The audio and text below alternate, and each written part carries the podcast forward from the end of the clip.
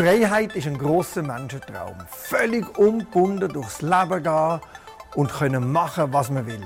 Allerdings ist so eine Freiheit recht trügerisch. Denn wer völlig ungebunden ist, der ist allein isoliert.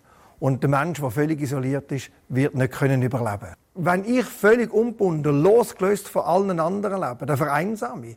Wenn ich denke an den Film Gravity, wenn man so völlig ungebunden durchs All schwebt, kein Halt und nie mehr. Das Ergebnis ist ja der Tod.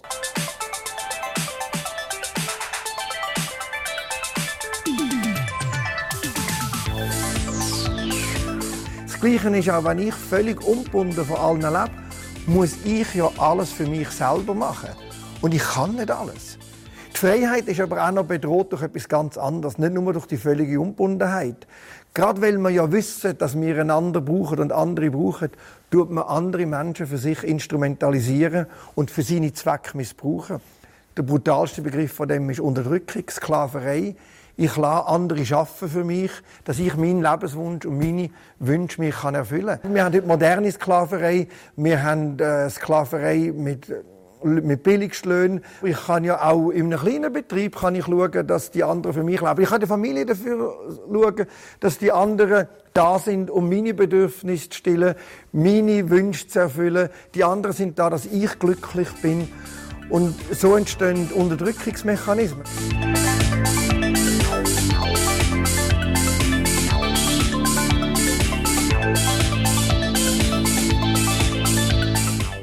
So ist die Freiheit immer ein bisschen bedroht. Entweder, dass wir uns völlig abkoppelt voneinander oder dass wir einander anfangen unterdrücken und missbrauchen für die eigenen Vorteile.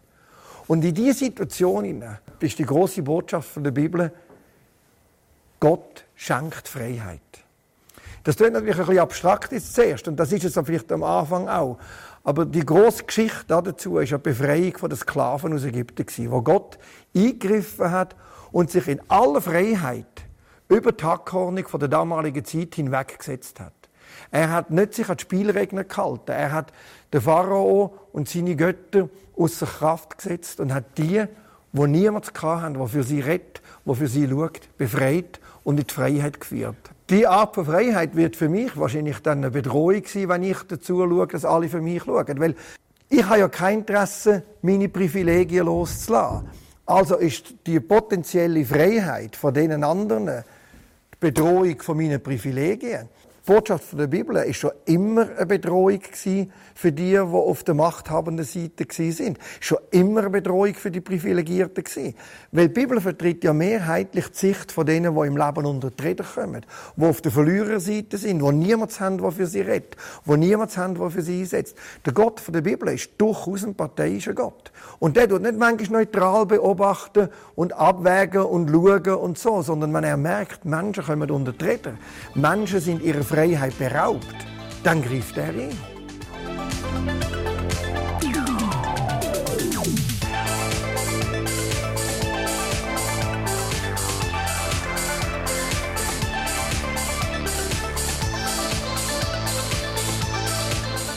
Der Weg in Freiheit ist immer ein risikoreicher Weg.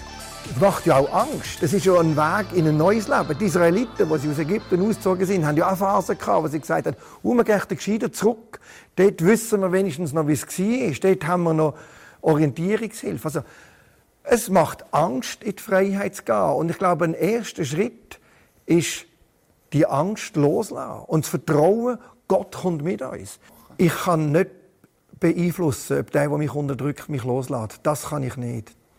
Aber eine Person, die ja das eigentlich auch von der psychologischen Seite sehr gut ausgedrückt hat, ist der Viktor Frankl mit seiner Logotherapie. Oder, wo, wo gesagt hat, selbst im KZ drinnen, ich habe einen Handlungsspielraum. Einen kleinen. Einen ganz kleinen. Meine Freiheit ist mir geraubt. Aber ich kann gewisse Entscheidungen für mein Leben fällen. Er hat ja stark gesagt, ich kann meinem Leben noch einen Sinn geben und mir nicht die Frage stellen, was verlangt das Leben von mir? Die kann ich. Die Frage kann ich. Und ich glaube, Menschen, die auf den Weg gehen von der Freiheit, sind selbst im Moment der Unterdrückung hochautonome Menschen. Jesus ist für mich eines der grössten Beispiele. Ihn hat ja seinen Weg von der Freiheit das Leben gekostet. Aber letztlich ist ja der Weg, den er gegangen ist, ein unglaublich autonomer Weg gewesen. Es ist ein dramatischer Weg. Es ist der Weg in den Tod gewesen. Und darum sagt er ja von sich, niemand nimmt mein Leben. Ich gebe es freiwillig her.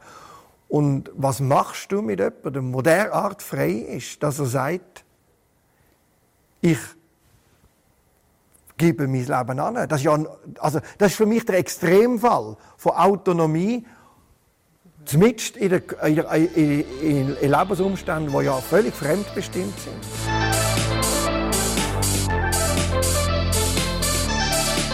Ich glaube, die Entscheidung, können einen Sinn sehen, das Leben von mir eine Aufgabe verlangt, das gibt eine enorme Freiheit. Auch meine Gottesbeziehung, die kann mir niemand nehmen. Die kann man mir nicht nehmen. Das ist eine unglaubliche Freiheit, die ich habe. Ich habe eigentlich immer einen Gesprächspartner. In allem hinein. Das gibt mir nicht alle Freiheiten. Und das ist ein anderer Punkt.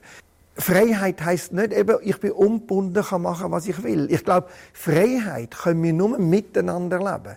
Gott führt uns in einen weiten, grossen Raum hinein von Freiheit. Und da kann ich am anderen seine Freiheit geben.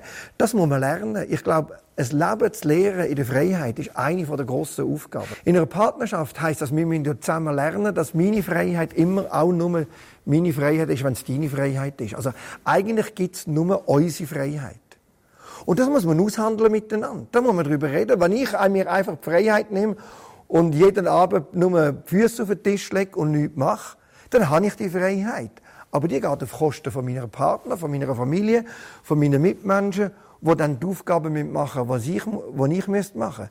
Wenn wir aber lernen, miteinander einen Raum der Freiheit gestalten, dann ist es unsere Freiheit. Dann ist es unsere gemeinsame Freiheit. Oder es ist als Gesellschaft, als Gruppe unsere Freiheit.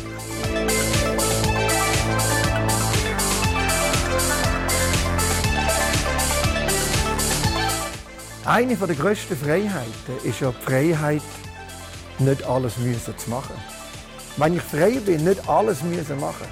Wenn ich frei bin, zum Beispiel nicht müssen nachtragend sein. Wenn ich frei bin, nicht müssen sorgen. Dann bin ich ja unglaublich frei, gerade beim Nachtragen. Der Einzige, der ja darunter leidet, bin ich. Ich schleppe Last um. Ich lasse mich so völlig dirigieren vom anderen. Und da kann Gott, der uns vergibt und wo uns hilft, einander zu vergeben. Das ist nicht immer ein einfacher Prozess. Das führt aber in eine unglaubliche Freiheit. Und wenn ich die Freiheit nicht habe, dann ende ich verbittert. Ich ende in dem, dass ich so fokussiert bin mit meinem Blick auf den anderen, dass ich das Leben rundum gar nicht sehe. Eine große Freiheit ist Freiheit von Angst. Wenn ich nicht immer muss nur um mich mich kümmern. Eine, eine große Freiheit ist eine Freiheit von Schuld. Ich bin ja nicht nur Opfer von meinen Umständen. Ich bin ja in meiner Umgebung auch Täter, ob ich das manchmal will wahren oder nicht. Und manchmal zerbreche ich ja an meiner Schuld. Und zu wissen, ich kann die Schuld loslassen, die ist aufgehoben bei Gott. Meine Schuld ist immer ein Teil von meinem Leben. Das wird immer so sein. Aber sie bestimmt nicht mehr mein Leben. Ich glaube, das Leben in Freiheit löst unglaubliche Unbeschwertheit aus. Ich bin ja dann ja nicht mehr das Zentrum. Wenn wir ja miteinander frei sind, bin ich nicht mehr mein Zentrum. Mir helfen die biblischen Geschichten zu sehen, wie Menschen können eigene Schuld überwinden, wie sie können vergeben mit bei Menschen, wo, wo sie nachtragend sind, wie sie können Sorgen loslassen. Aber ich habe Menschen erlebt, die mit 60, 70 neue Freiheiten entdeckt haben. Neue Freiheiten im Zusammenleben miteinander gefunden haben. Und das sind für mich große, große leuchtende Beispiele von der Freiheit, die der Geist Gottes bei uns will bewirken.